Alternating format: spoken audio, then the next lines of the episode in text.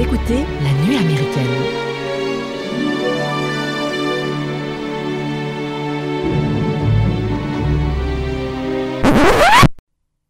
J'ai besoin de toi dans 4 heures au lieu de 12. J'ai la moitié de la Corée qui débarque. Je sais pas. Tu sais quel est ton problème, toi? Je connais deux ou trois femmes qui se font un plaisir de te le dire. 8h30. On avait dit 8 heures. Salut papa. Salut Rachel. On rentre à 9h30 dimanche. Ta mère dit que t'as un devoir à faire pour lundi. Qu'est-ce que t'en sais, Ray Je sais tout. Rachel, tu veux voir un super truc Elle est tombée juste derrière la maison. La foudre ne frappe jamais deux fois. Tu crois ça, Ray Toutes les voitures. Ah, j'ai jamais vu un truc pareil. La foudre qui frappe plusieurs fois au même endroit. Vous sentez ça? Il y a quelque chose là-dessous. Ça bouge.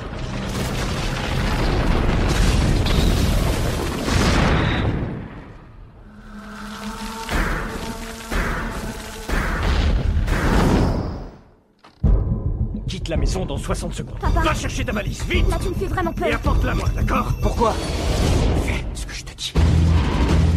Dis-moi ce que tu as vu. C'est à qui cette voiture Ray, où tu vas comme ça? Qu'est-ce que tu fais? Monte, Mani. Descendez de cette bagnole, je plaisante pas, Ray. Monte, Mani, ou tu vas mourir?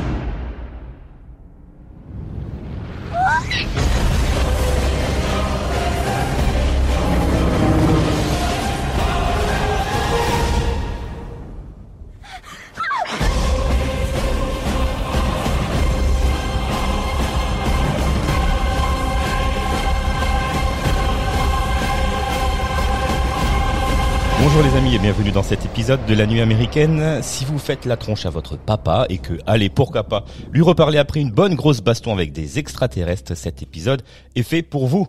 Aujourd'hui, on va vous parler du film La guerre des mondes de Steven Spielberg, sorti en 2005, l'une des quatre adaptations du livre de Herbert George Wells. Et dans les rôles principaux, on retrouve Tom Cruise, Dakota Fanning, oui, C'est correct. c'est correct, c'est correct. Anne Robinson, Justin Chatwin et Miranda Otto. Et vous, et pour vous parler de ce film, je suis accompagné d'Éléonore.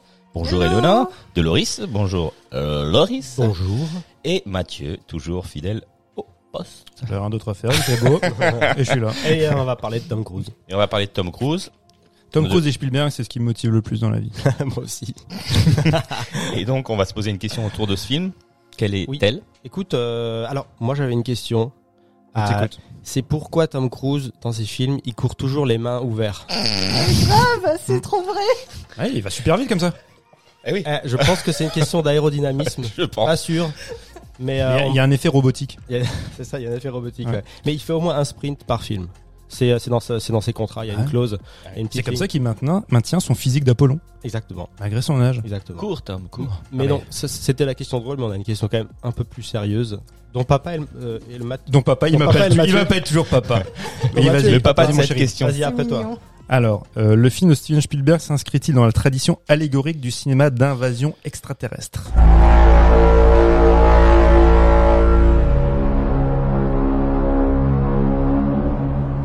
On, a- Voilà. on y est. On y est. On y est ou pas On y est en Tout- plein tout le monde dit oui Ouais, il y a des extraterrestres. Surtout que ça commence pas du tout comme un film d'invasion extraterrestre, ça commence comme un, un petit, euh, comment dire, pas un drame familial, mais euh, on est direct dans la dans la famille des ferrières, euh, où on sent que ça sent un peu le, le bousin, quoi, parce que lui, euh, donc en gros, pour ça, ça m'a déjà un peu irrité, c'est euh, direct Tom Cruise. C'est le gars ultra mascu quoi. Le gars euh, c'est euh, le mec un peu adolescent euh, qui sait euh, faire de la mécanique, il a sa grosse moto, il sait pas s'occuper de ses gosses, c'est normal. Euh, et puis du coup il y a sa femme qui déboule euh, et là bon bah on sent que il est pas du tout prêt à recevoir les enfants et à les garder quoi. Mais, mais je trouve ça génial parce que justement, il est dans l'archétype même du proto-masculin, c'est hyper viril. Et en fait, cette figure-là, eh ben, il ne pourra pas l'assumer pendant tout le reste du film, puisque quand tout va bien, dans sa petite vie, tu vois, rangée où euh, rien n'entrave en fait euh, sa, routine, eh ben, il peut jouer de, voilà de ces clichés-là, de cet archétype-là. Mais quand il va falloir en fait se surpasser euh, pour protéger sa famille, protéger protéger ses enfants, eh ben la figure héroïque comme on pourrait s'attendre qu'elle va survenir parce que c'est quand même Tom Cruise et que dans l'idée du spectateur tu vois il serait cette figure héroïque bah non elle, n'intervient pas parce que parce que justement du coup il est plutôt monsieur tout le monde Mhm. et, là où je trouve ça intéressant c'est qu'on est- reste quand même dans le film dans l'univers de Spielberg mais avec une espèce d'inversion d'épaule Mhm. Là, on est un peu dans, dans le contre-champ, tu vois, de des rôles en fait. Dire euh, de ce que, ce que fait Spielberg habituellement? surtout son rapport, tu vois, avec euh, avec le, les enfants, le, le rôle du père. Ouais, Je ouais, ouais, c'est clair. Je pense inévitablement, tu vois, il y a un parallèle qui, voilà, qui sera un peu facile à faire, mais avec euh, Rencontre du troisième type ou avec E.T. Mhm. Quand tu fais le, Mhm. la comparaison avec ce film-là, C'est un film bienveillant quand même. Ben, Globalement, voilà, maintenant on euh, est dans, plus dans une certaine noirceur, mais dans les films précédents, donc euh, E.T. ou la rencontre du troisième type, le, le, le père est absent. Mhm. Surtout dans E.T., il n'est pas là du tout. On, on tourne les, les scènes à hauteur d'enfant. Donc il y a un vrai, une, une vraie difficulté en fait à trouver une figure paternelle. Dans euh, Rencontre du troisième type, le père qui est très présent avec ses enfants, au début, ben, va les délaisser complètement parce qu'il va être envahi par cette passion de la découverte Ouais, en fait ça. de, C'est- l'inverse. l'autre. C'est l'inverse de celui Et voilà, et là les pôles sont inversés. Parce qu'en plus, ici, la, la famille, on cherche à la reconstruire, alors que bah, dans le rencontre du troisième type, la famille va pas exploser, mais du coup, il va quitter sa famille pour aller avec les extraterrestres. Mhm. Et là, c'est l'inverse. C'est lui qui est là pour maintenir un peu la famille qui lui reste ensemble, quoi. C'est ça. C'est ça. Alors Euh, que, alors que, alors qu'au début, comme il est présenté, bah effectivement, c'est un peu, vous voyez, il y a un peu, comme tu disais, le hyper viril, le hyper viril Ah ouais, non. et, euh, et macho. Et en fait, tu pourrais plus faire ça maintenant. Tu trop, tu pourrais plus trop faire ça maintenant, je pense. Si Spielberg fait un film là euh, en 2021, Spielberg peut tout faire. oui, non mais, Ah, mais- mais tu vois, moi ça m'a gêné. Alors que d'habitude ça me ça me gêne pas Oui, trop, oui. ça me gênait pas. Maintenant voir un mec comme ça, je me suis dit on est en plein cliché justement. Mhm. mais Et ça je trouve tient quoi. Ça tient euh, 20 minutes. Ouais ouais, on est d'accord. On Et, est d'accord. et- et quand très rapidement, tu vois, son, son personnage bascule parce que les événements sont tels qu'il est obligé de, ben, que son, ces critères en fait qu'on lui a imposés tels qu'il est décrit, eh ben implose complètement. Et il est obligé de trouver une, de trouver une autre figure, mais qui ne sera jamais vraiment héroïque. Mhm. Et ce qui fait que, en fait, toi en tant que spectateur, tu peux plus facilement, je pense, tu t'identifier à lui. Le seul euh, reproche qu'on a pu lui faire, c'est que l'identification à Tom Cruise était plus compliquée parce que c'est Tom Cruise. Ah ouais, c'est clair. Mais euh, après, les problèmes qu'il a eu après. Ouais, et puis euh, bon, on parlera probablement des, des problèmes de à l'époque quand ils ont fait le marketing, toute la, la vente, la promotion du film qui a été très laborieuse à cause en grande partie de Tom Cruise et de la scientologie. Et ça, ça fait du tort au film, à Tom Cruise, à l'image du film, euh, même à l'affiche, puisque l'affiche du film, pour beaucoup, ils ont vu en fait un, un rappel d'une des couvertures de comment il s'appelle. euh, J'ai noté son nom parce que j'arrive jamais à me souvenir du nom du monsieur qui s'appelle L. Ron Hubbard, donc qui est le Ah, créateur ouais. de la scientologie. Et un de ses Oui, premiers oui, oui. bouquins, Ah oui, c'est vrai. bah, c'est un peu, eh ouais, c'est un peu la même couve. Ouais, mais là pour le coup c'est pas fait exprès quoi. Ah non, c'est pas Tom Cruise qui est venu avec une feuille en disant ah regardez ça c'est génial, mettez ça sur l'affiche. Ah oui, même si Tom. Cruise, même si Tom Cruise c'est à cette époque-là encore évidemment une immense star et, et on le dénommait le prince d'Hollywood, Steven Spielberg c'est le patron. C'est le daron. Voilà, c'est, c'est, enfin c'est lui qui impose sa Mm. vision. Et euh, il y, y a cette époque-là, il faut quand même se dire qu'ils ont une collaboration qui est hyper prolifique. En fait, c'est une collaboration quasiment fusionnelle parce que déjà ils, ils ont tourné, ils ont tourné Minority Report avant Mhm. et ils s'étaient même dit ah, on va quand même continuer à bosser ensemble, c'est cool, je t'aime bien, blablabla. Et ils sont, ils ont quand même on- la puissance à Hollywood qu'ils ont les deux, c'est quand même de pouvoir repousser leur projet en cours ou bien qui vont démarrer pour se dire on va faire un film ensemble. Pour le Ah, coup, euh, Spielberg il dit euh, moi je dois faire Munich, mais euh, bon les gars je l'ai fait attendre. euh, ouais, il est dans une période très faste aussi, hein, Ouais, Spielberg, hein, il- où il, tourne- enchaîne il les tournages, il sort deux films par an, enfin mais Tom. Cruise doit faire Mission Impossible 3 Ah et il dit pareil. Il dit bon bah ok, euh, moi c'est moi, ils vont pas Mhm. faire Mission Impossible sans moi. Ils vont attendre et on va faire ensemble la guerre des mondes. Et du coup euh, c'est comme ça que ça part quoi. Mhm. Euh, et euh, bah, pour le coup, euh, Spielberg donc reprend l'histoire du, bah, du, du- plus ou moins du bouquin parce que le bouquin se- a été écrit fin euh, 1800. Mhm. Donc euh, forcément, ils sont 1898 Ouais. L'honneur, tu l'as noté? Absolument. Absolument, 1898. J'allais le dire. mais En septembre, le 3. Voilà. Et mais du coup, ils reprennent juste euh, en fait le, le, le- comment dire le gros squelette de, de, de l'histoire parce que ça ressemble absolument pas puisque là forcément c'est un c'est un récit qui se passe dans les temps modernes euh, et puis ils ont tout ils ont tout réadapté. Ils ont même proposé c'était à DJ Abrams d'écrire le scénario euh, qui a refusé parce qu'il travaillait sur euh, Lost. D'accord. Euh, et donc Mais après, c'est un projet que Spielberg avait, qui était en maturation depuis des années, parce qu'il voulait déjà Ouais. le faire à l'époque de Independence Day. oui bah oui bah il a vu l'Independence Day il a dit ah, merde, ouais, bah laisse tomber, c'est Ils foutu. l'ont fait avant moi. avec ça. Ouais, mais bon, sauf que ça a absolument rien à voir. Oui, oui. Et euh, mais là, quand on parlait, c'est dans la question, c'est euh, d'allégorie. mhm. Ben, euh, quand tu vois le, le bouquin de Wells, on, on parle en fait de cet impérialisme, tu vois, colonialiste anglais et et Ah bah. Wells, lui, il est c'est un socialiste. Mm. Donc quand il écrit ça, c'est pour en fait eh ben c'est une espèce de critique en fait de cette démarche tu vois impérialiste euh, britannique. Les adaptations suivantes que ce soit au cinéma, euh, tu vois, au, en BD, en série, parce qu'il y a eu moult euh, Il y a eu un adaptations. autre film en 2005 d'ailleurs. Ah, Il y en a eu je crois, en un autre 2005, d'espèces de nanars qui sont qui C'est sont incroyable. Sur la guerre des mondes Ouais, le Ouais, film La guerre des ouais, mondes est sorti en plusieurs Et c'est pas euh, comment elle s'appelle cette boîte de prod euh, Asylum ou je ne sais quoi qui fait dès que t'as un gros succès euh, dans les deux mois qui viennent ben ils font une adaptation coup, hyper cheap. Non, pour le coup, je crois pas. C'est Et pas eux C'était des gens qui avaient prévu de faire le film et puis euh, c'est sorti en même temps. Et il y avait des acteurs euh, un peu sous cotés, mais ils ont sorti quand même. Il y avait que 10 points Ah ouais d'ailleurs. Ouais. Avec Danny Boone.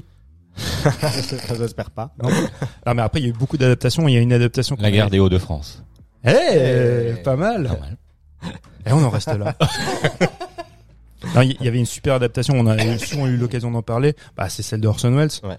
Oui, oui, à la radio. En, à la radio en 1938. Qui a traumatisé tout un tas de personnes parce Ouais, que ouais. les gens pensaient que c'était vrai pour le coup. Alors, alors je- du coup, je me suis un petit peu renseigné. Euh, il y a eu un emballement qui a été fait aussi par euh, par la presse, parce que en, en fait, la presse était au courant du.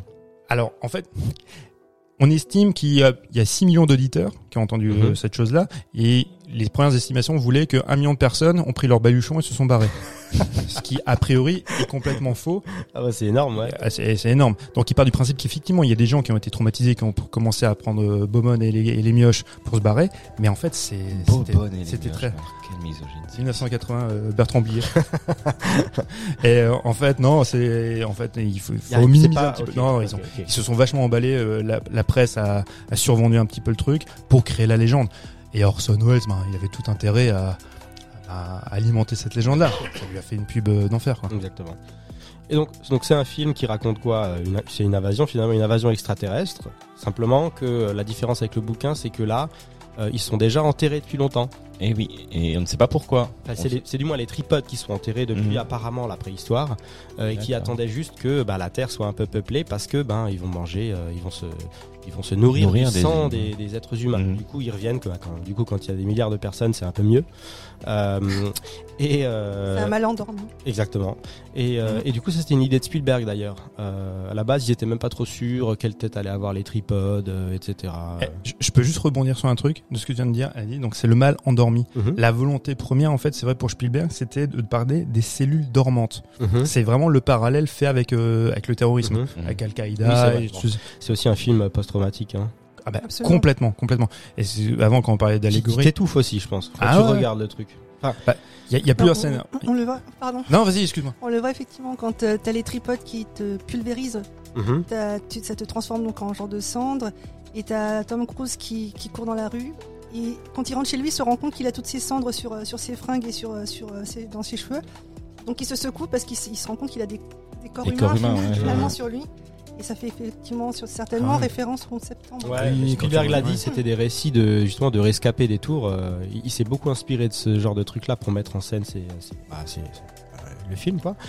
Et, euh, et- et bon, il y a, ça, ça déborde quand même pas mal de, de fois. Moi, j'ai lu des trucs. En fait, je me suis aussi renseigné forcément. Et euh, c'est presque, tes devoirs. j'ai fait mes devoirs. C'est presque un film de promo pour les le- l'armée américaine. Eh euh, ben, ce je, suis pas d'accord du tout. J'ai lu la même chose que toi et je suis pas d'accord. Je sur pense la que- promo et des équipements. Quoi. ah non, mais ju- mais- justement, justement, je, je, je, je pense qu'au contraire, tu vois, ça met à mal euh, l'armée. Ah ouais? Et alors, on sait que Spielberg c'est un c'est un pacifiste et Oui, oui. quand il fait ce film-là et quand tu vois l'armée, l'armée est vulnérable et l'armée n'est pas capable de de, de détruire les les- l'ennemi.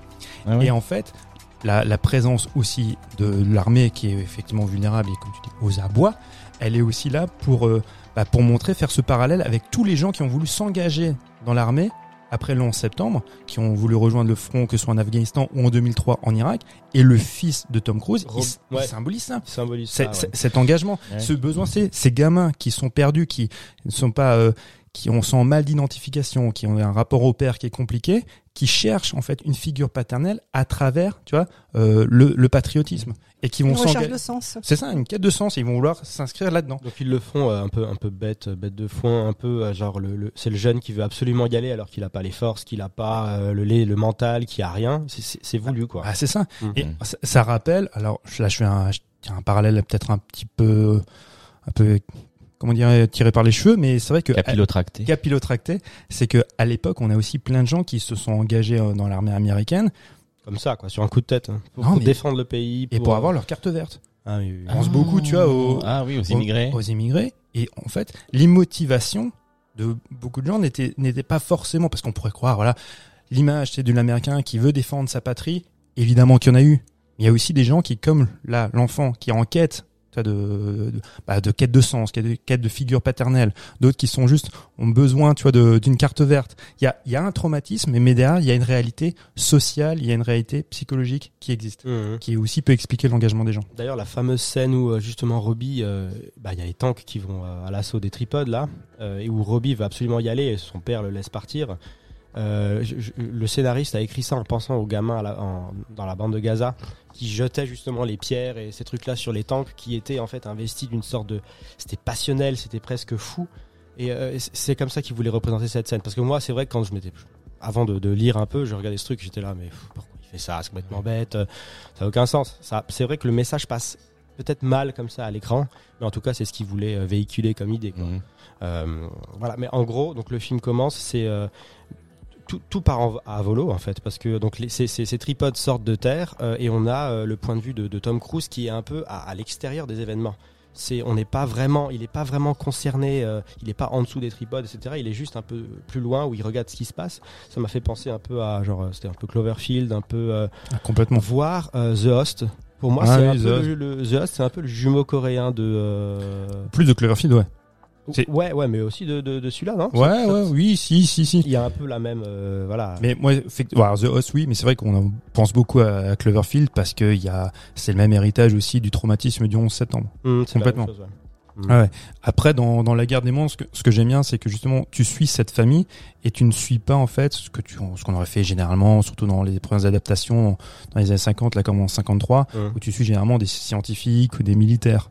Là, on est plutôt dans le point de vue de Monsieur Tout le Monde, Hum. et c'est pour ça que l'identification est aussi plus évidente.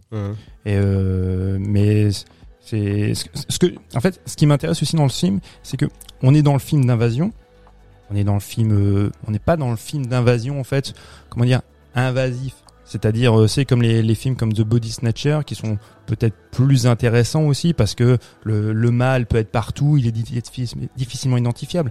Là, il est très identifiable. Et la, et la métaphore est aussi identifiable Hum. mais, mais elle vient pas en fait te percuter, elle, elle est moins frontale. Je trouve qu'elle est plus intelligente, tu vois, qu'elle qu'elle pourrait paraître. On te présente un, un film d'invasion catastrophe. Mhm. C'est ce qu'il y a quand même, ce qu'il y a de plus bateau.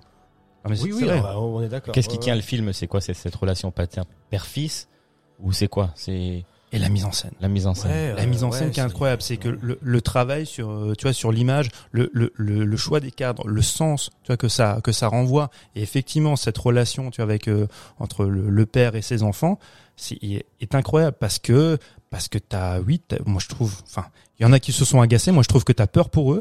Euh, pour le coup, je pense à un truc, c'est au MTV, euh, les Radio Awards, là, ils ont, ils ont, ils ont voté, ils ont élu euh, donc la petite Dakota Fanning comme étant la chose la, comment c'était quoi? C'est la, la plus inutile à avoir pendant une, euh, pendant une invasion extraterrestre. Ah, c'est trop, mais je trouve ça horrible. C'est trop méchant. Je, je trouve ça horrible parce Elle, que elle joue bien quand même. Mais elle est hein, exceptionnelle, la cave, Elle- elle joue euh, très bien, c'est sur la juste que- terreur, là. C'est juste que, c'est effectivement, il doit, il- elle est tout le temps là, il doit la porter, il doit. En plus, Ah oui. il y, a- il y a aussi un truc le- sur Oui, le, le regard, boulet, sur. euh, il, il la préserve de tout, quoi. Il, il Mm. peut pas regarder. Bon, un moment, euh, euh, quand euh, justement il y a cette fameuse scène avec le Boeing écrasé qui est incroyable, Incroyable, qu'on peut, euh, qu'on peut voir à Universal Studios d'ailleurs. D'ailleurs, ce Boeing, ils l'ont acheté, ils l'ont découpé, ils ont fait ça, ils ont construit après tout autour. C'était vraiment un, un taf de Ça malade. peut faire penser au crash du 11 septembre aussi? Aussi, Ah oui, effectivement. Et il la préserve tout le temps là. Il lui empêche de voir justement cette, cette désolation, mais il l'empêche aussi de voir euh, le bah, d'assister au meurtre du de, Tim Robbins, du personnage de Tim Robbins. Super scène. Dont Super scène hors champ qui est vraiment bien. Mais tu vois, il y aurait pas les enfants. Les enjeux ne seraient pas les mêmes. Tu vois, Non, et bah non, l'identification ne serait pas la même. Et si ça se peut, là je spécule un petit peu, mais le personnage serait peut-être déjà mort parce qu'il se surpasse pour justement pour euh, sauver ses enfants et euh, et en fait il s'affirme enfin comme un père. Ça. Et de toute façon, c'est un thème toujours récurrent chez, chez Ah Spielberg, ouais. hein, ce- cette relation entre père, père Mhm. fils. Parce euh, que le premier but, c'est de le ramener, de, de les ramener chez, Chez euh, la mère, à Boston. Et ce, ce qui est génial, c'est que je sais, je sais plus si c'est la, la petite ou le garçon qui lui font, qui lui fait remarquer. Si tu tiens à nous emmener chez maman, c'est parce que tu veux te débarrasser de nous, parce que Mhm. tu ne sais pas quoi faire de nous. Ah, c'est le garçon qui dit ça. C'est le garçon qui Mhm. dit ça. Et, et je pense que au moment où il le dit, c'est très vrai. vrai. C'est très vrai. Mm. Parce que toi-même, en tant que spectateur, tu vois à travers Tom Cruise, il sait pas quoi faire de ses Ah gosses ouais. au début. Il dit bon, je vais les ramener chez leur mère à Boston. Soi-disant à Boston, c'est plus sûr. Il n'en sait absolument rien. C'est plus sûr pour lui Mhm. parce qu'il pourra s'en débarrasser. Et en fait, euh, après coup, bon, bon, on saura qu'ils arrivent à Boston, bah, il y a personne pour les accueillir. Et, de, et de père irresponsable, il devient père protecteur, effectivement. Ouais. et- mais pourtant, toujours dans le doute. Parce que quand il est à Boston, même lui craque. C'est quand il commence à leur préparer à- un petit encas pour Mhm. bouffer. On s- Ah oui, il- Il sandwichs. contre, Voilà. la, vitre. Et, et- et- Mais parce qu'il se rend compte aussi qu'il sait pas faire. mais il sait pas faire. Il, il est complètement dépassé par les événements, que ce soit euh, la relation avec les enfants qui ne sait pas gérer, donc il est dépassé par ça. Il se rend compte que son fils sait mieux que lui comment parler à sa propre fille. Tu vois, Oui, comment oui. la calmer Lui il ne sait pas, il n'a pas les codes, il ne sait pas comment tu vois, euh, les, les, les aider, les sauver. Il se retrouve à Boston pensant pouvoir se débarrasser d'eux en les refilant à la mer. La mer n'est pas là, il est perdu. Mhm. D'ailleurs, dans la une petite anecdote, je crois que le le, le père porte une casquette des Red Sox et euh, le fils des Boston. Euh, c'est Ah, non, l'inverse. alors Boston Red Sox, c'est pour le gamin, et lui porte une casquette des Yankees. Ah, des C'est- Yankees, c'est- ouais, c'est ouais, bah, c'est aussi à la Spielberg, quoi. Ah bah, dès le départ, tu vois, c'est des petits signes qui fait, qui créent voilà euh, l'antagonisme et puis euh, les différences entre les personnages. ouais. Et du coup, ils arrivent après, donc, enfin, ils arrivent chez, chez ce, fameux personnage de Tim Robbins, euh, qui s'appelle, alors attendez, c'est Harlan Ogilvy. Donc, apparemment, c'est un mélange, j'ai pas lu le livre, hein, c'est un mélange de trois personnages dans le livre. Euh, Ouais, il est pas tout seul, effectivement. ouais. Bah, déjà dans sa clair. tête, ça se voit. Mais il est ultra intéressant, lui, quand même. Bon, même si son rôle est, euh, enfin, son, son acting est un peu bizarre, quoi, je dirais, mais euh, il est quand même intéressant comme personnage. Euh, Il est à la fois euh, ultra protecteur, ultra pro-arme, j'imagine. C'est un peu le fermier qui vit reclus, euh, un peu traumatisé. Ah, survivaliste, conspirationniste. Ouais, il a en un fait, peu tout, quoi. en fait, il- ce qui est génial, c'est qu'il génère un petit peu toutes les tares, tu vois, de l'américain. Et en même temps, je pense qu'on peut aussi très bien s'identifier à lui. Hmm. Parce que, en fait, euh, sa peur, le, ces questions qui- que lui se posent, les autres personnages les posent jamais. Oui, ça oui, te jamais ça, de ouais. comment ça se fait c'est, parce qu'ils ont pas le temps de se les poser parce que eux sont dans le mouvement ils, se- Mm. ils, ils bougent pour pouvoir survivre et lui est dans le questionnement parce que nous spectateurs on peut aussi se permettre un moment de faire sauf que grâce à Spielberg grâce à sa mise en scène assez dynamique bah, souvent on est plus rattaché à leurs sentiments à eux mais si on prend un peu de recul on peut se poser les mêmes questions que lui Mm. Et ouais, mais pourquoi euh, Ouais, il, est, il est dans le questionnement, mais il est aussi dans l'action, puisqu'il veut vraiment les, il veut vraiment bu- buter le, la bestiole, quoi. Enfin, le, la Ouais. tentacule, Mhm. Mais d'ailleurs, cette, cette scène, euh, toute, toute cette scène en fait, dans le dans le, le- le- la la- cave. Dans la cave, Cave. sous-sol, ouais. c'est assez long, hein, il me semble. C'est une bonne vingtaine, 25 Ah minutes, oui, c'est oui, assez long. ouais, ouais. Hyper on a, angoissant. on a le temps de, du coup Mm. d'assister à, à la comment dire à la première fois que, que les extraterrestres sortent des tripodes.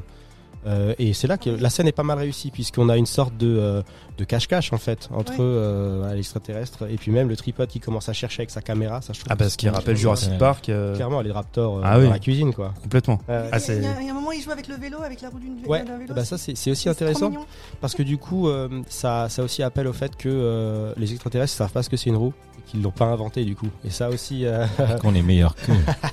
Ah bah ouais Eh ben, Eh, ça c'est une révélation on a mais oui Eh bah, Alors, c'est qui qui a inventé la roue? C'est l'extraterrestre Je ne crois pas, non. Non, non, c'est l'humain. c'est nous. C'est nous.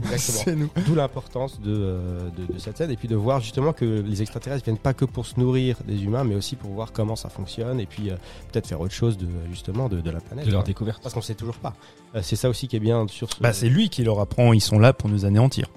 Ouais, Euh, oui, le, le personnage de Tim Robbins, il dit, il dit, voilà, ils sont là pour nous détruire, pour nous anéantir, pour qu'on disparaisse. Et on sert un petit peu d'engrais ou, on va dire, euh, d'essence euh, Ouais. pour qu'ils puissent continuer à leur destruction massive. Et c'est là qu'il y a des, ouais, il y a aussi des scènes impressionnantes, je veux dire, euh, graphiquement, enfin esthétiquement, c'est Ah aussi, ouais. euh, c'est aussi, c'est du, type- c'est du Spielberg quoi. Ah non, mais il y a un Euh, la- travail sur la photo qui est aussi exceptionnel. Ouais. Euh, hum. Et l'image qui est un petit peu désaturée, mais euh, qui est vraiment splendide et qui, euh, qui, part- qui participe beaucoup aussi à cette immersion. D'ailleurs, il a, euh, bah, du coup, pour euh, ses, ses prévis- prévisualisations, donc euh, il n'a pas fait vraiment de storyboard trop à la main. Il a utilisé, comme on en avait parlé dans l'épisode sur le Seigneur des Anneaux. Seigneur des Anneaux. Trop bien ce film. évidemment, en 2005, il est allé voir son pote aussi, George Lucas, qui lui a dit Mais euh, donc arrête de faire du storyboard, regarde ma technique de prévisualisation euh, informatique, regarde ce qu'on fait avec les ordinateurs. Il faut toujours qu'il se la raconte. hein. Incroyable. Et il a forcément utilisé ça. et Il a dit que ça lui a été très bénéfique justement pour la construction de toutes ces scènes ultra compliquées avec le bateau. Enfin, l'attaque du bateau. Moi, je trouve cette scène, elle est, elle est assez cool hein, quand même. Ouais. Quand tu vois les tripodes arriver de loin euh, et qui c'est là qu'il fait. Il y a un moment, il fait exploser un pont aussi. Euh, C'était pas prévu. Normalement, il devait juste faire exploser une euh, station d'essence. D'accord. Et Spielberg il s'est dit, nah, on va quand même faire exploser le pont. Et, euh, en fait, moi, ce que j'ai mis bien, c'est avant ça, les, les, les tripodes nous apparaissent toujours aussi à hauteur d'homme. C'est-à-dire que tu les vois toujours, c'est euh, Ah ouais. en plongée, Ouais, en, ouais. Alors qu'ils sont, ils en, en 30 mètres contre-plongée, pardon, 30 mètres contre-plongée. Ah, Et en fait, les scènes où ils apparaissent complètement de, de plein pied, ok, si c'est impressionnant, mais je trouve ça perd un petit peu, tu vois, de, de, de son ampleur, de son côté hyper, euh, en même temps épique Mais et en même temps. avec les oiseaux? Toute cette histoire avec les oiseaux où euh, souvent en fait euh, les oiseaux euh, c'est c'est un truc connu quoi Ils sont quand tu, annonciateurs veux, quand tu veux montrer la démesure d'un bâtiment de quelque Ah chose oui, à- d'accord, oui. tu fais voler Mm. des oiseaux à côté pour montrer justement tout cet effet de grandeur? Et quand tu verras les tripodes il y a des oiseaux euh, pas loin souvent pour expliquer un peu pour montrer ce côté euh, gigantesque un peu de, de, de l'appareil quoi et, euh, et c'est vraiment ta raison c'est vrai que sur certaines scènes on n'a pas tout le temps l'impression de euh, euh, de, de- de- de cette grandeur par contre on a l'impression d'urgence tout le temps Ah oui, oui, oui. avec notamment la, la bande son qui Mm. est assez Ah, incroyable. Ah ouais. Peut-être que Eleonore, t'avais deux trois trucs à dire sur, Bah, sur John John Williams, Williams. c'est- le meilleur. Hein. Mais c'est vrai, que- mais dans, sa, dans sa conception même de, ouais, de, de la bande son et de, de, comment dire de l'urgence. C'est Puis même, C'est- ju- c'est- c'est- juste- c'est- c'est cet effet de corne de brume qui te Ah oui, t'envahit comme ça. Mais c'est- c'est c'est hyper flippant quoi. Ouais, Ouais, c'est pas mal. c'est pas mal. Ah, c'est pas mal, hein, franchement. ouais. Parce qu'un sabre Et laser. qui, qui annonce euh, Ah non, le, pas du le- Non, non, mais lui, ce qu'il a fait là, son imitation. Non, non, non, non. Lolo fait un sabre laser.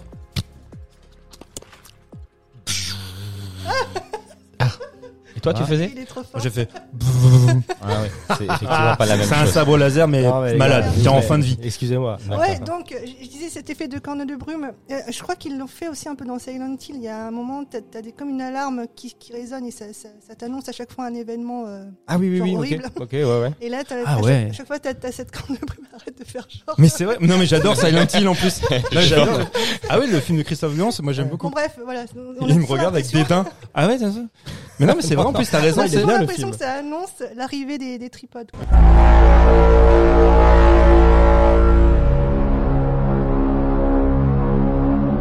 Oui, Ouais. c'est vrai. Et puis la bande son, elle est aussi, c'est aussi une bande son qui va vers l'avant en fait. C'est comme ça qu'il l'explique. C'est une sorte de aussi course poursuite. De, euh, il a voulu donner, euh, voilà, un élan à toute cette BO euh, que lui, euh, il avait pas l'habitude. Enfin, il- il a eu un peu comme, c'est comme- comme- c'était un peu compliqué pour lui parce qu'en fait. Euh... Tu veux que je prenne le relais le temps que tu regardes tes notes Non, non, voilà, c'est ça, c'est ça que je regarde. C'est qu'il considérait ça comme une pièce très sérieuse, qui devait combiner atmosphère effrayante nécessaire. Et donc ça, ça je- J'ai pas compris cette J'ai pas compris, mais c'est, mais pour lui c'était limpide. Et c'est extrêmement signifiant. D'accord. Voilà, du coup, John Williams, euh, toujours très bon, effectivement. euh, Mais à se poser la question, est-ce que ce mec-là a déjà loupé une BO Mais non. Je ne crois pas. Il a C'est un loupé, sans un, il a loupé ou un train une fois, C'est- Oui, bah oui. Mais, mais pas. mais BO. la correspondance n'était pas assurée. Ah non, c'est ça. Mais une BO jamais. Il peut faire Il des ambiances horrifiques un peu comme ça et en même temps te faire un- la bio de la liste de Schindler qui est juste euh, très mélodieuse. Et, Ouais, c'est vrai. C'est vrai. C'est sûr qu'il est quand même meilleur Hans Zimmer. À un moment donné, il faut arrêter. Ah. Hein Non, mais sans déconner. Euh, Oui, et ben du coup, euh, la guerre fait rage. Les extraterrestres sont là, c'est la merde. Les la merde. militaires arrivent euh, et ils peuvent rien faire. Bon, l'histoire est simpliste. Hein. Ils peuvent rien Comment faire. Bah développer oui, c'est- le- c'est- Non mais, ah, mais l'histoire est très simple, mais par contre tout ce qui gravite autour, tout ce que le, tout ce que ça Le- signifie, oui, oui. c'est riche de sens. Hmm. On, on parlait aussi donc de la métaphore avec le 11 septembre, mais ce qui traverse aussi le cinéma de Spielberg, bah, inévitablement, surtout depuis la liste de Schindler, bah, c'est la Shoah. On Ah a ouais. déjà un- bah, des séquences d'exode qui, Oui. bah voilà, qui rappellent. Il y a le train.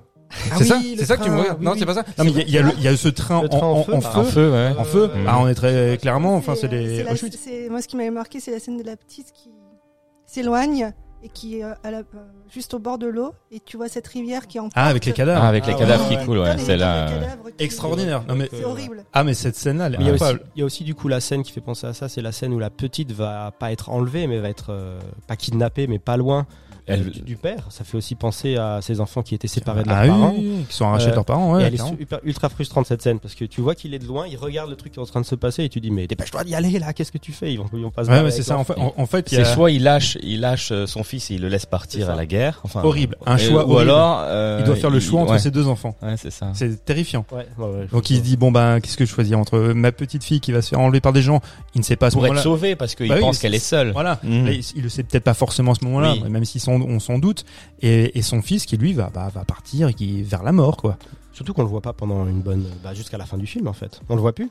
Et- on, on peut se demander s'il est peut-être pas vraiment mort Bah, finalement. des- oui. Je, Ouais, moi ouais, je partage ton avis. Je pense que à la Parce que fin. franchement, euh, s'il s'en sort, je sais pas comment. Non, mais c'est clair. Je, je... Alors, on fait un bond déjà euh, vers la fin, mais c'est vrai que le, la, la, la fin, telle qu'elle est illustrée Mhm. par la photo, par l'éclairage, ça fait quand même très penser au songe. Il y a quand même une, Mhm. quelque chose de très onirique, alors que avant ça, c'était quand même relativement sombre.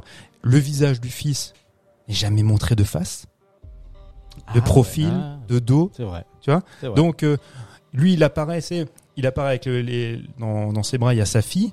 Pour se dire ouais, ben voilà, happy end américaine, on est chez Spielberg, mais j'en suis pas convaincu en fait qu'on soit dans une happy end réellement. Surtout que s'il faut remettre, tu vois, euh, quelque chose en fait en, en perspective, l'happy end au cinéma américain, faut dire que si un personnage principal s'en sort, c'est une happy end, alors que derrière ça, t'as quand même un milliard de personnes qui sont mortes. C'est clair.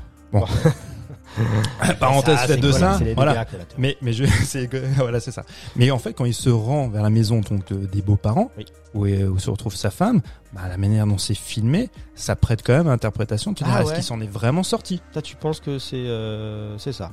Je bah ouais, je pense. j'ai pas pensé une seule seconde. C'était Ouais. pour le public, je pense, pour Je- qu'il je- respirer un peu la Bah, fin. je, ouais, je, je pense que si frontalement il nous mettait une, une fin euh, nihiliste, négative ou quoi, c'était trop dur. Ouais. Parce que tout le film Oui, est oui, quand même oui. très très lourd. Et euh, si tu te dire ouais, on finit avec une happy end, allez, ça va mieux. Mais euh, malgré tout, on peut se poser la question si c'est véritablement une happy end. Hmm, ok. Bon. Bah, du coup. Ah, ah, ça, ça te la coupe, ça. hein, tu t'y attendais pas à ah, ça. hein. toi, toi, ouais, non. Ah, bah, j'ai bossé. Hein. J'y ai pas pensé du tout. Euh, Parce que du coup, tu dis une end, mais c'est parce que les extraterrestres, ils meurent Comment, comment ça C'est possible Mais ils ont l'air indestructibles Mais pourtant. j'ai toujours pas compris. Hein. Ils sont pas adaptés euh, à l'air ambiant ou, ou ils sont morts à cause de nos microbes. Donc il n'y avait pas la Covid encore à cette époque-là, mais euh, nos Ah, ils auraient mis des masques, ils seraient là. Ouais, bah, Ouais. tout va bien. euh, on est, on Parce est- que, euh, ouais, Et ça, c'est déjà dans les autres adaptations. à hein. la fin, mais ils- ils- parce qu'ils ont plus leur bouclier, si j'ai bien compris à la fin, c'est ça Ben, leur bouclier se désactive parce que eux-mêmes sont en train de meurent dans, dans l'habitacle qui les protège, donc de leur soucoupe et de leur euh, et de leur euh, comment on appelle ça? Avant euh, Tripode. Tripode. Tripode. Enfin, ils se meurent là-dedans à cause des microbes. Ah, Ok. Ouais, Alors- tout simplement, ils sont pas adaptés aux microbes. euh, que, euh, voilà. Mais mais tout ça, Je c'est- viens de comprendre le film. mais tout ça, c'est annoncé dès le départ. Dans, dans la voix off du départ, Ouais. c'est euh, avec euh, Morgan Freeman, ouais, qui, qui bah, on, on imagine que. En plus, ils ont pas, euh, ils ont pris Morgan Freeman. Donc euh, Morgan Freeman en voix off, très très clairement, c'est Dieu qui nous parle. Ah bah. euh, Non mais c'est- il ouais. est un petit peu identifié comme ça par euh, le sage et il a déjà joué. Dieu euh, avec euh, notre ami euh, Jim Jim Carrey. Un Bruce tout puissant. Exact. Et, donc du coup, quand lui nous explique au départ, enfin il nous montre voilà euh, les, les cellules, tu vois, euh, voilà. tout ça, il nous explique en fait la photosynthèse. Je sais plus dans quel délire de. Alors, que la- qu'avec la voix, avec la VF de Schwarzy, ça aurait été beaucoup mieux. Les extraterrestres sont arrivés et on va tous les niquer. Ah oui. Tu voulais la faire. Ouais. Il a Ouais. préparé déjà Ah. euh, en, en. Déjà, il l'a Ouais. fait avant. Mais là, on, non mais on aurait sombré dans Predator. Oui, c'est vrai. Ça aurait été un autre film, ça aurait été cool aussi. Mais euh, ouais, mais je, je- je- dès le départ, c'est annoncé. Et en fait, dans les autres a- dans les autres adaptations, c'est pareil. Ils meurent pour les pour les mêmes conséquences parce qu'ils sont pas adaptés, euh, tu vois, euh, à notre atmosphère. Alors on peut juste que pour le bouquin, Ouais. c'était un peu une. Tu as la- tu as le- l'anecdote? Non. Ah, c'était un peu euh, genre une, sorte de, de promo en fait pour euh, l'effet. euh, comment dire l'immunité en gros pour développer l'immunité aux maladies qui était un peu euh, nouveau à l'époque entre guillemets quand le livre a été écrit tu sais c'est toutes les il y avait des travaux dérivés de Pasteur etc donc il voulait que les gens un peu euh, prennent conscience de cette notion etc c'est pour ça aussi que le- Ah, si, je l'avais, la fin celle-là. aurait, la fin aurait été comme Je ça l'avais cette tu anecdote. l'avais celle-là. Mais oui, tu m'en avais parlé. C'est c'est Pasteur qui t'a mis sur la voie. Ah Donc oui. voilà, donc c'est vrai que finalement, après c'est pas déconnant, t'es là, ok, bon, ils ont eu une grosse grippe, euh, ils sont morts, ils savaient pas quoi faire. Non, mais alors le les, les détracteurs euh, nous sortent que voilà c'est un petit peu trop facile que ce serait une espèce de Deus ex machina Ouais. mais je suis pas d'accord parce que comme je disais c'est annoncé c'est Oui, annoncé oui. dès le départ que voilà que bah, nous, notre atmosphère est particulière et que bah, la seule chose qu'on peut éventuellement reprocher effectivement c'est que à la différence des adaptations précédentes euh, l'extraterrestre est déjà comme tu le disais depuis le- la nuit des temps depuis la préhistoire il se retrouve sous terre donc on peut supposer qu'ils auraient peut-être pu à un moment Mourir donné à ce moment-là. Ah, ouais, ils, en auraient, arrivant. ils auraient pu sortir le bec et puis euh, et s'adapter tu vois à l'atmosphère. Mais dans les autres adaptations, euh, non, ils, ils étaient pas sous terre. Ils viennent vraiment, tu vois, de de, bah, de la planète Mars Mhm. et ils sont pas adaptés, tu vois, à la- l'atmosphère. Et c'est comme ça qu'ils euh, qu'ils disparaissent. Mais euh, ouais, c'est ça le truc, c'est qu'ils sont enterrés, mais c'est les, les, les, pilotes sont envoyés en fait avec les éclairs du début. C'est ça, c'est ça. C'est les- c'est pour ça qu'on a Oui, fait c'est ce ça. Ah oui. Oui, c'est vrai. C'est comme ça que c'est implanté sous terre. Donc, Oui, c'est vrai, c'est vrai, c'est vrai. C'est d'ailleurs Donc la- mon argumentaire tombe à l'eau. voilà. Il y a- de il y a- tous les il y a la- trois il y a une minutes, là. intervention de la régie Oui. aussi. Ah, je l'ai vu, je l'ai vu. Elle t'a dit quoi La régie? Oui, bah c'était ça va Bah, dans ton sens que c'était euh, les machines qui étaient sous terre mais pas les extraterrestres. Ah bah voilà. C'est ce que tu viens de dire? Oui, Voilà. Bah, en fait, le coup, Ah, pas mal. C'est aussi, ce qui participe à la, bonne introduction du film. C'est l'orage qui arrive, où tout le monde est content et sont sur leur balcon en train de dire Ah, c'est cool, il y a des orages, c'est super, il y a plein d'éclairs. Et en fait, euh, au bout d'un moment, ils se disent Bon, bah, en fait, c'est un, peu chaud. euh, euh, et du coup, c'est les pilotes qui sont en train littéralement de descendre dans les tripodes qui sont envoyés. D'accord, euh, ok. Et, et la scène est chouette parce que tu vois la, la gamine qui Il est apeurée. Et lui, il fait d'abord le, le match. Ouais, Ouais, en attends, c'est trop beau. En train de soulever une haltère. Ouais. Ah, et, après, et ce que j'adore, c'est que plan suivant, il se retrouve sous la table. Et donc, du coup, le- la figure de héroïque et du macho, ben, elle, se casse la gueule. C'est vrai, c'est vrai. Ça, c'était très bien vu. ouais. Non, y a, avant, on parlait aussi de, bah, de l'allégorie avec euh, le terrorisme. À un moment donné, euh, il y a aussi une scène qui peut pr- prêter à, à rire, mais quand la, la petite fille dans la bagnole, elle demande est-ce que ce sont les terroristes? Tu vois, Mhm. Est-ce que c'est une attaque Ah oui. terroriste? Euh, Ça peut prêter à sourire, mais faut se rappeler qu'on est en 2005. Mmh, Et, euh, c'est les- très récent, quoi. Ah bah ouais, les Américains sortent à peine ce traumatisme-là, et ces questions-là se posent. Même si nous, on sait très bien ce qu'il en est, que c'est une attaque extra- extraterrestre, donc ah bah ces Américains toujours, à Toujours croire peur des Arabes. toujours- Ouais, alors que non quoi. Mais euh, c'est pour ça qu'ils voulaient pas de destruction d'immeubles, euh, d'immeubles connus. Monument connu, ouais. C'est ça, hein, je crois que c'est- ils voulaient aussi éviter ce genre de trucs pour euh, voilà que ça passe, euh, qu'il y ait un mauvais message qui soit passé, etc. Ouais. Donc euh, c'était quand même assez lissé pour ce côté-là, quoi. Et puis ouais, ça, et puis ça rend le propos aussi beaucoup plus intéressant. Parce Oui, que oui, quand oui, tu vois, euh, parce qu'à un moment donné, c'est, euh, je sais pas si ça existe, le catastrophe porn, mais on en est là. C'est quand Mhm. tu vois des films effectivement comme euh, Independence Day. Ou tout ce qui a pu suivre, ou euh, un, ou je pense, par exemple, euh, La fin ah, des temps, là, comment ça s'appelle Tu sais, le. Ah Le 18 e jour. Non, 8 e jour. Le huitième jour. Ah, la le huitième louche. jour, c'est avec Ah non, Daniel le film Auteuil. avec John Cusack. le film avec John Cusack. Ah, 2012. Ah ouais, Oui, peut-être, 2012, ouais. Il y en a oui. eu un avant encore. Bah c'est c'est aussi Emmerich qui avait fait ça, Ouais, c'est Roland Emmerich 2011. aussi, ouais, 2012. Bah c'est la- c'était les Mayas qui avaient donc euh, Oui. euh, les gars faites gaffe parce qu'il y aura Là, là, on est en train de perdre tout le monde. Il y a la régie qui est en train de se marrer. C'est- On, on dit que de la merde? Ouais. Oui. Alors, Qu'est-ce qu'on s'en fout? On s'en fout. Il y a personne qui On nous écoute. Allez, Non mais, non mais on- euh, je parlais encore de, de catastrophe porn qui est quand je pense à, à Man of Steel Ah ouais. à, à la vrai. fin où il détruit Ouais. tout et c'est c'est un- le propos qui a un petit peu choqué les gens en se disant mais est-ce qu'on a besoin de tout ça tu vois? Et Spielberg il fait le pari de- Excuse-moi, c'était aussi une question qui revenait tout le temps euh, dans les Marvel. On peut digresser juste rapidement. Parce qu'en fait, euh, souvent, ils sauvent la planète, mais en détruisant euh, justement la moitié d'une ville dans Ouais, les combats, quoi. Et personne se pose jamais la question. Si c'est bien fait. Bah voilà. Bah si, il y a, putain, je sais pas pourquoi on parle de ça, mais la question se posera dans Batman versus Superman.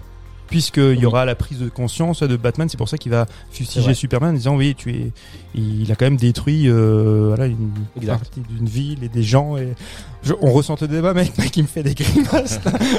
Ah, c'est ça. Enfin, ouais. Bon, bref, en Non, tout cas, il y, a- il y a la manière de filmer aussi. Je reviens juste au film Mhm. euh, initial tu fais bien, tu fais bien. où tu as ces, hum, ces effets de, de caméra un peu embarqués qui te font aussi à nouveau penser au 11 septembre. Et quand tu vois ce caméscope qui tombe au sol et qui continue à filmer les images, c'est ça, ça te donne un effet un peu reportage. euh. Ouais, ouais, c'est clair. ouais, ça- imprègne un peu tout le film, en fait. hein. Et, et, et- et c'est vrai que c'est un tic un peu visuel chez Spielberg aussi, c'est qu'il fait apparaître en fait euh, des personnages dans, dans le champ, vois, Dans le qui, rétro, dans le miroir. Voilà, c'est ça. Et qui en fait, qui sont hy- hy- hyper signifiants aussi. Tu dis, ils- sortent de nulle part, mais euh, ils apparaissent en fait. C'est comme je pense aussi quand ils sont dans la cave, la caméra se recule et euh, on, on nous présente quelque chose et on dit comment euh, comment on va pouvoir altérer ça? Et ben, paf, tout d'un coup, il y a une hache qui apparaît. Hmm, exact. Et, et là, pareil avec le avec le caméscope, c'est toujours assez brillant. Quoi. Il y a, de toute façon, c'est bourré d'idées. Spielberg, non mais ce, ce mec-là, on peut en dire ce qu'on veut, on peut trouver que voilà, son cinéma parfois est un petit peu naïf ou quoi. Mais putain, il y a des idées à la Très minute. profond, en fait, toujours. Ah oui, oui. Ouais. En fait, tu penses que le premier message qu'on t'envoie, c'est assez simpliste, et tu penses que c'est un peu un film familial, machin vieux. Mais quand tu étudies un peu les sous-couches, tu là que tu vois qu'il y a une vraie, euh, justement, une vraie profondeur, il y a un propos, etc. Ça, c'est quand tu connais le réalisateur que tu comprends. Moi, euh, j'ai mis du temps. C'est vrai qu'au début, j'étais pas du tout euh, dans cette approche-là. Mais depuis que je me suis, voilà, j'ai un peu, je me suis intéressé plus précisément à Spielberg, c'est vrai que c'est, c'est un réalisateur de génie, en fait. Bah, clairement.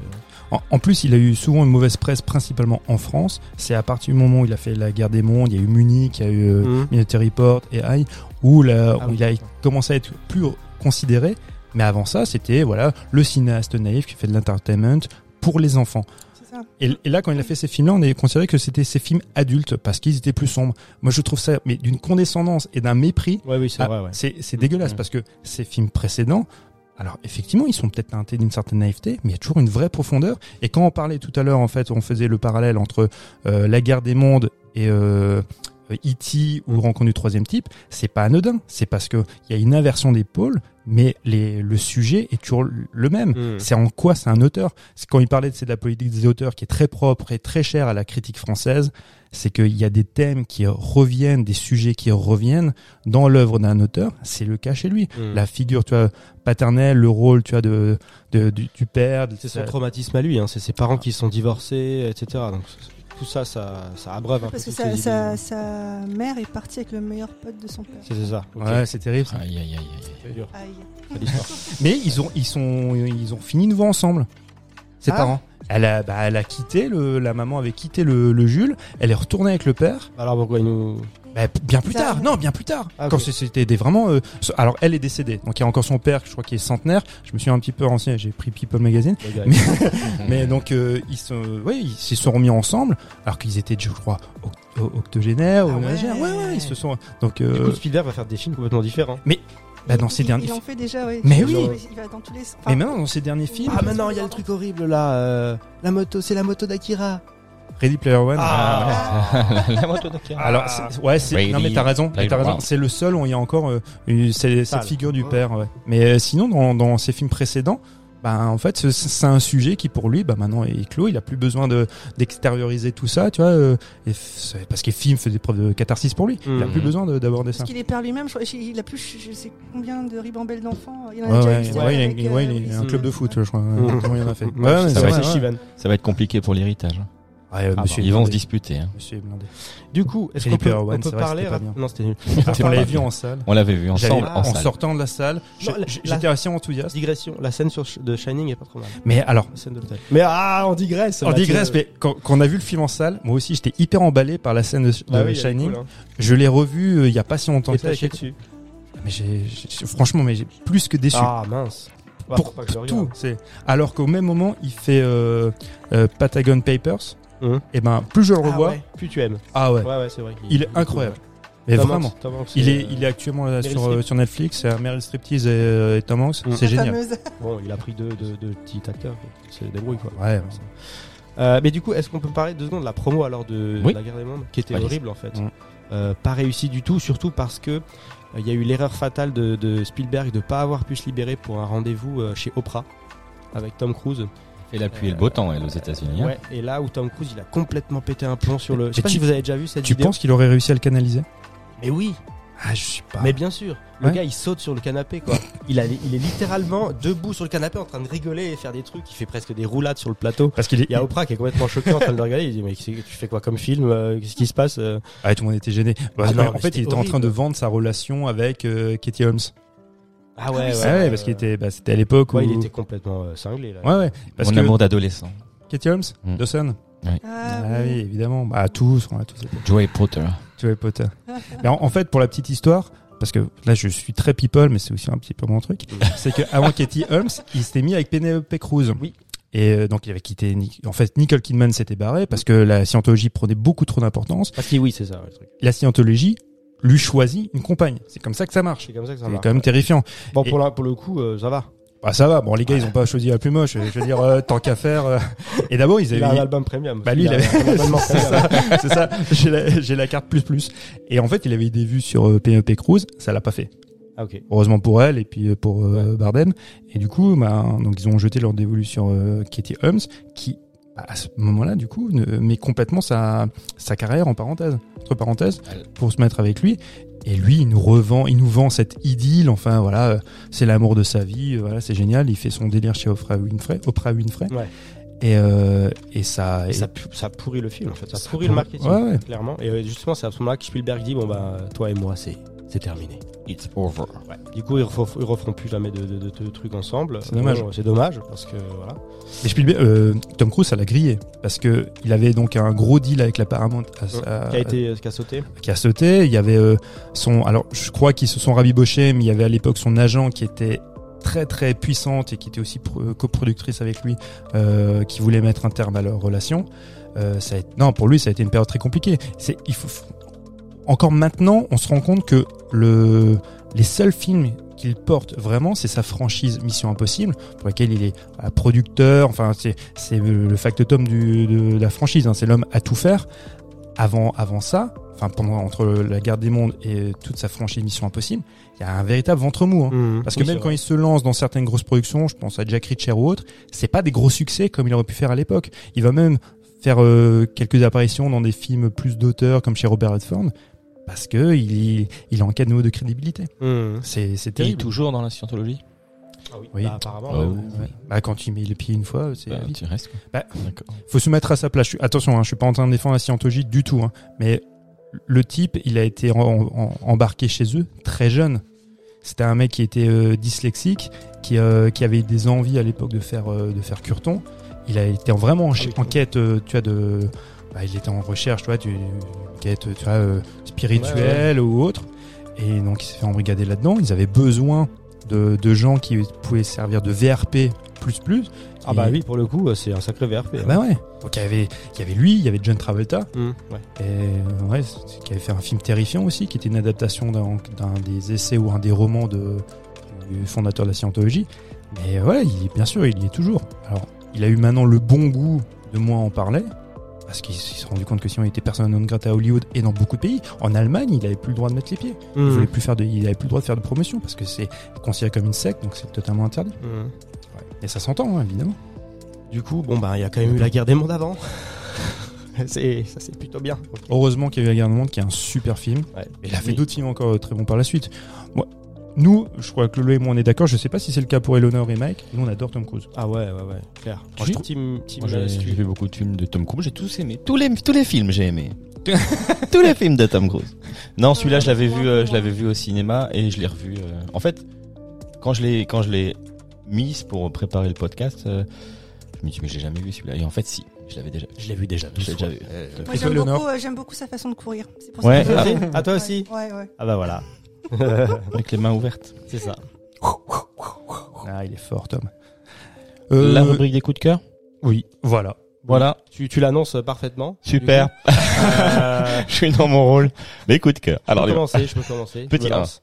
Euh, bah du coup, j'ai euh, j'ai creusé un peu mon, mon, mon domaine euh, vidéoludique, Scientologie. n'est-ce pas? Scientologue, j'allais. Non, non, pas, pas- Il y a une BD sur la Et je vous ai scientologie. trouvé- Je vous ai trouvé un jeu qui parle d'invasion extraterrestre et de lutte de résistance humaine, puisque ce jeu s'appelle euh, XCOM. Ok. Alors, euh, disclaimer, moi c'est un- une série de jeux que je déteste profondément, mais qui c'est des très très bons jeux, donc euh, je peux en faire la recommandation puisqu'on est dans le thème et que je fais un peu comme je veux.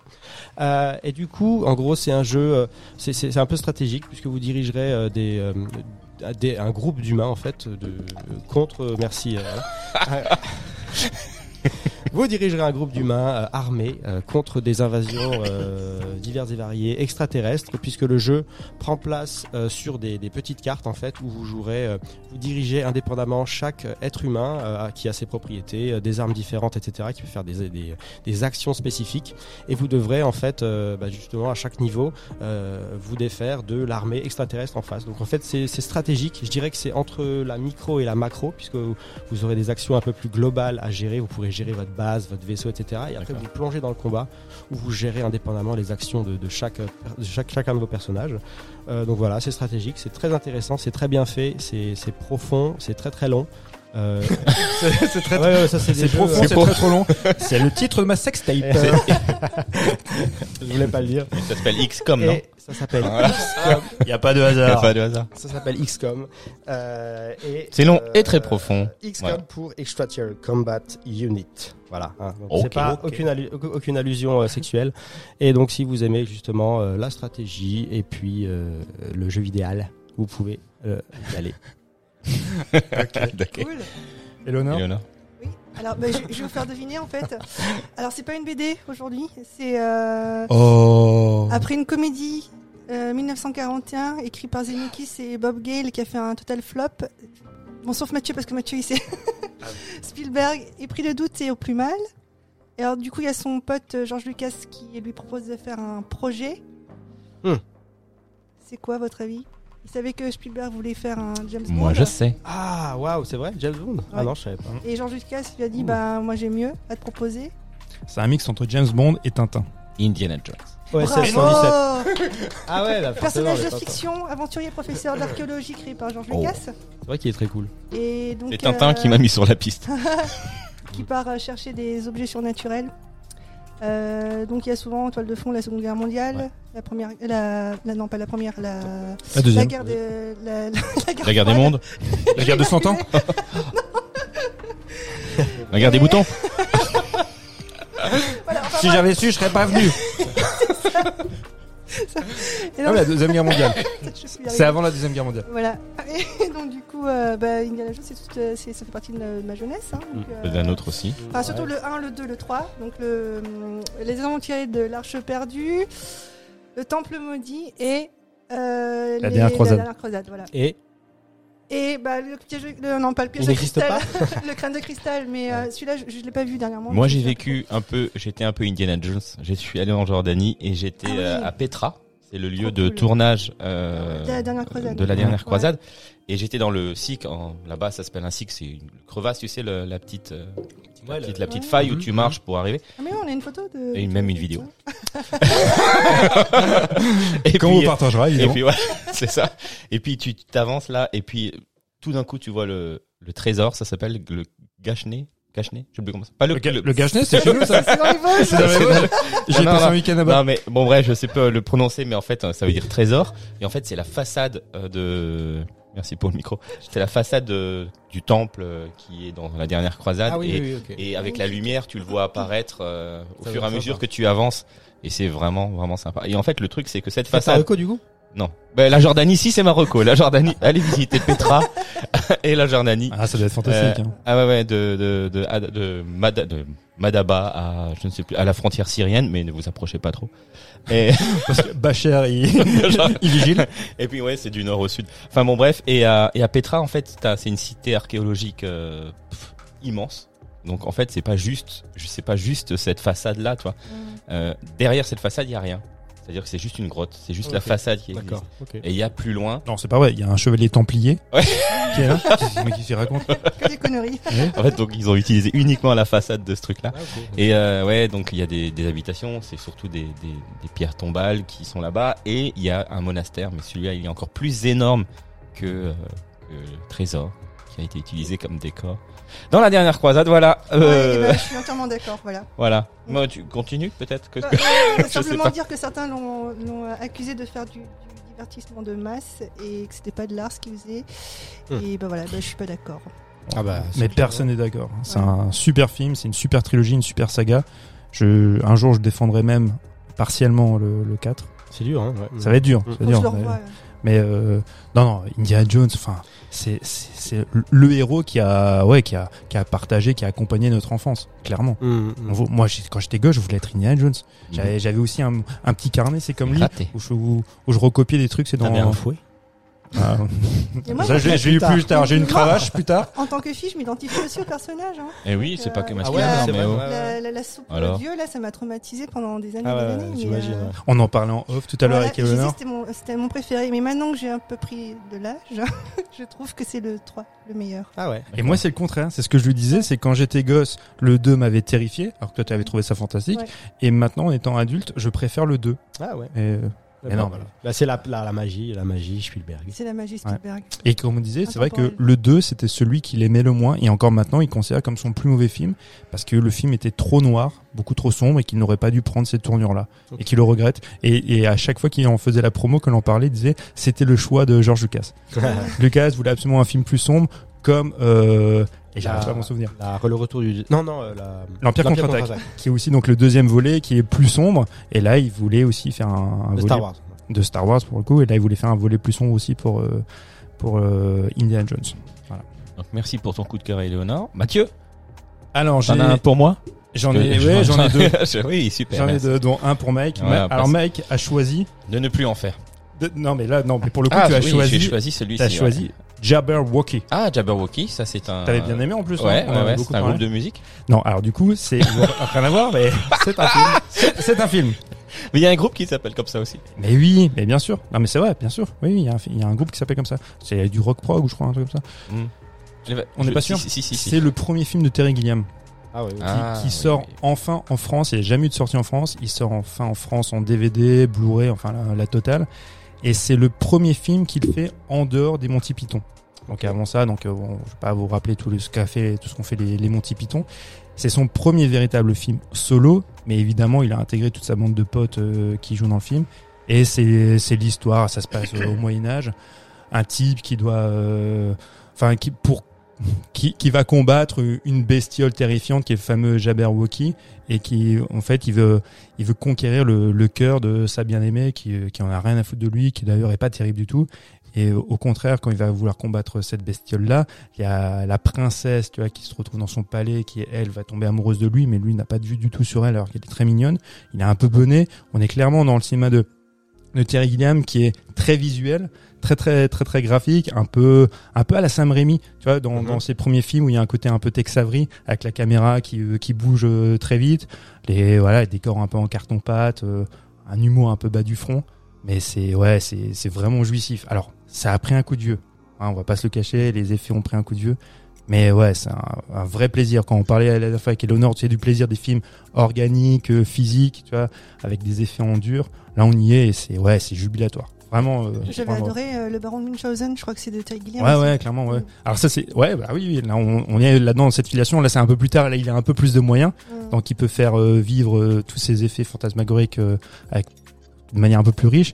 Là, euh, là, on sent que le budget, il a, il a pas pu tellement suivre.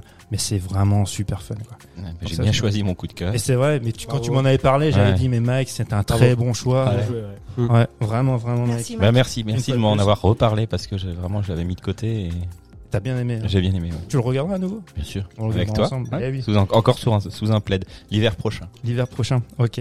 Et maintenant, mon coup de cœur à moi. Vas-y. Alors, euh, un autre film que j'ai revu récemment parce qu'il il est ressorti enfin en DVD, Blu-ray, collector euh, 4K, enfin la totale. Seigneur des Anneaux Hein Seigneur des Anneaux Le Seigneur des Anneaux, ben ça aurait pu. C'est c'est un peu plus terrifiant que ça. Ça s'appelle Possession. Ah. Ça, ça te parle? Oui, oui, j'ai jamais vu, mais je connais le nom. Et à voir. Hein. De Andrei Zulowski. Alors pareil, je l'avais pas vu depuis euh, des années. C'est terrifiant. Hum. C'est avec Isabella Gianni et Sam Neill. Isabella Gianni, donc le film sort en 81. C'est-à-dire qu'en 80, fin des années 70, euh, courant 80, Isabella Gianni, je pense, est la plus grande actrice du monde. Mais vraiment, euh, partout, que ce soit Hollywood, on considère c'est la future Ingrid Bergman, Catherine Hepburn, tout ce que tu veux. Elle fait des trucs que personne ne faisait à, à cette époque-là. C'est euh, et dans ce film-là, c'est un film complètement fou, hystérique, où elle est dans une relation en fait euh, adultère avec euh, adultérienne avec euh, son, son compagnon. Elle a, enfin, je- c'est compliqué à pas spoiler parce que elle, a un amant, mais un amant, disons un petit peu original. Et euh, je- ouais, je, je, je, je peux pas trop en dire parce que ça, ça gâcherait la surprise parce que je pense que personne ne l'a vu. C'est euh, c'est un film complètement dingue. C'est un film qui vous retourne euh, le, le bide. Il y a des scènes qui sont terrifiantes, qui sont c'est malsaine, mais c'est vraiment c'est poisseux, c'est malsain. Il y a, il y a une scène, tous ceux qui ont vu le film s'en souviennent, c'est dans, dans le métro où c'est terrifiant. Isabelle Adjani, que tu la vois, tu te dis mais c'est pas possible. Comment elle a pu faire cette scène-là? Ce qu'ils ont demandé à, à- à cette actrice, y a tous ces acteurs en général, hein, Sam Neill qui est très bon aussi. C'est euh, terrifiant. Alors ces acteurs étaient toujours accompagnés aussi. Lui, c'est un très grand directeur d'acteurs. Il était capable de leur faire de, de leur faire faire des, des choses et les accompagner. Il était toujours au plus près d'eux parce que c'est ouais, c'est c'est terrifiant, c'est oppressant, c'est malsain au possible. C'est fantastique. La régie qui montre une photo Oui. Ouais, non mais faut, faut pas trop en mon- montrer. Ah ouais, ça fout les boules, effectivement. Ouais, ouais, What c'est- the hell c'est- Waouh. Ah oui. oui. J'ai jamais vu Isabelle Non, non, comme ça. non, montre, pas- non, montre pas trop. Stop, stop. C'est inc- incroyable. On va de ça On va, on va cote. Il, a, il avait fait un autre film. Ouais, mais Mike nous parle. On va cote. Alors, on va cote ça pour la petite histoire, Ah, c'est-à-dire on va vomir. Euh, il a fait un autre film est aussi incroyable, s'appelle L'important c'est d'aimer, avec euh, Romy Schneider et Jacques Dutronc. Euh, ouais, ok, ok. Il y a Ah. aussi une histoire de possession, pas du tout. Hein. Du coup, Ah Romy non, Schneider non. possédé, ça je peux pas. Ah non, non, mais bah, Romy Schneider, je vous jure, si vous, Romy Schneider, Une Sissi qui vomit. Là, c'est ça. Alors, si pour vous, Romy Schneider, c'est Sissi, ou éventuellement ce sont les films de Claude Sauté, voyez ce film-là, vous allez dire, euh, Romy Schneider, c'est la plus grande actrice du monde. C'est pareil, il arrive à faire sortir des choses à ses, à ses comédiens, et à ses comédiennes en particulier. C'est incroyable. Si vous ne pleurez pas, si vous n'êtes pas pris au trip en regardant euh, l'importance d'aimer avec Romy Schneider, enfin, je, je, je mets ma main au feu que vous allez troubler. Mais vraiment, vraiment, c'est, ce sont deux films incroyables. Andrei Zelowski, euh, c'est un réalisateur, surtout, moi, ce sont mes deux films préférés. Dingue. Vraiment dingue. Ah oui. Le monsieur est décédé.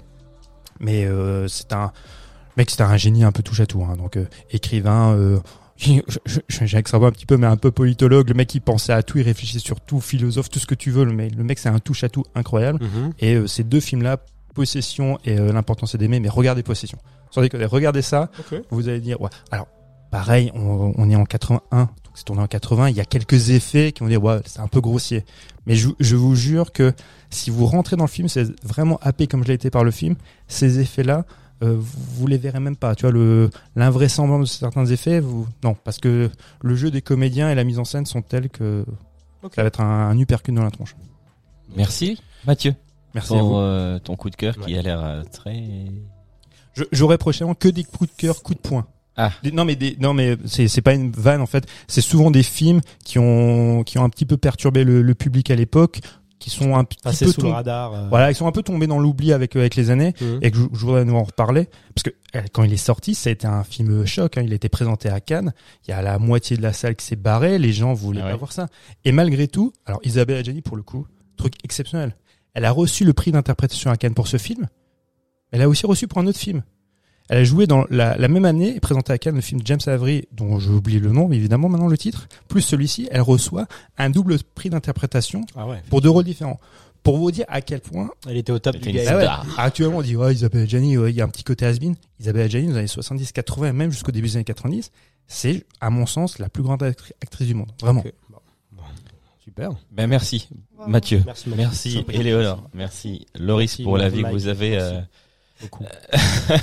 donné. euh, euh, oui, que vous avez donné, voilà. Euh, merci à vous. Mec, tu es fantastique. Ne Merci à vous. jamais. merci à vous de nous avoir écoutés. On vous Bisous. rappelle que vous êtes. euh, Oui, vous êtes Vous êtes sympa. content, vous êtes sympathique. Vous me perturbez.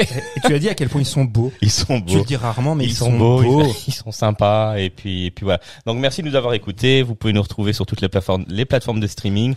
Euh, nos épisodes sortent chaque lundi à 18h. Si Je vous invite à nous suivre sur les plateformes euh, ben, des réseaux sociaux comme Facebook, Instagram. Et voilà, donc on vous souhaite une belle semaine et prenez soin de vous. À lundi prochain. Ciao. Ciao. Salut.